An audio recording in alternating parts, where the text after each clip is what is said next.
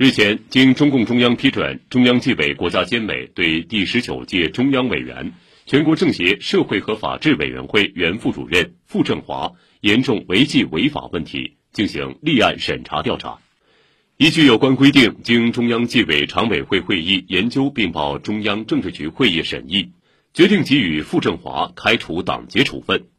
由国家监委给予其开除公职处分，终止党的十九大代表资格。收缴违纪违法所得，将其涉嫌犯罪问题移送检察机关依法审查起诉，所涉财物一并移送，给予其开除党籍的处分，待召开中央委员会全体会议时予以追认。